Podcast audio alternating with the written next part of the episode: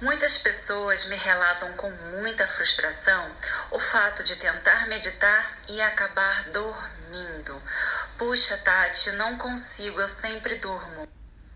Agora, esse ato de tentar meditar e a pessoa dormir está ajudando com que ela descanse, mas dormir e meditar, sim, são coisas diferentes. O que a pessoa precisa entender é que meditação é ferramenta. Então você precisa aprender um método e dentro desse método existirão técnicas específicas para aquele momento do dia.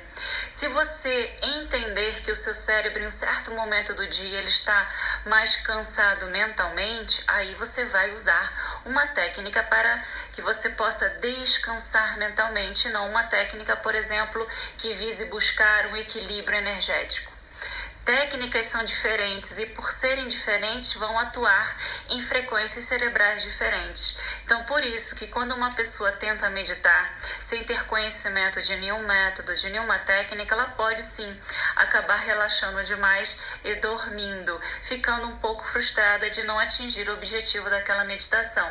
Dentro do Instituto Racha, nós ensinamos sobre o cérebro, ensinamos para que você possa observar e entender que técnica você precise, que você está precisando naquele momento do seu dia.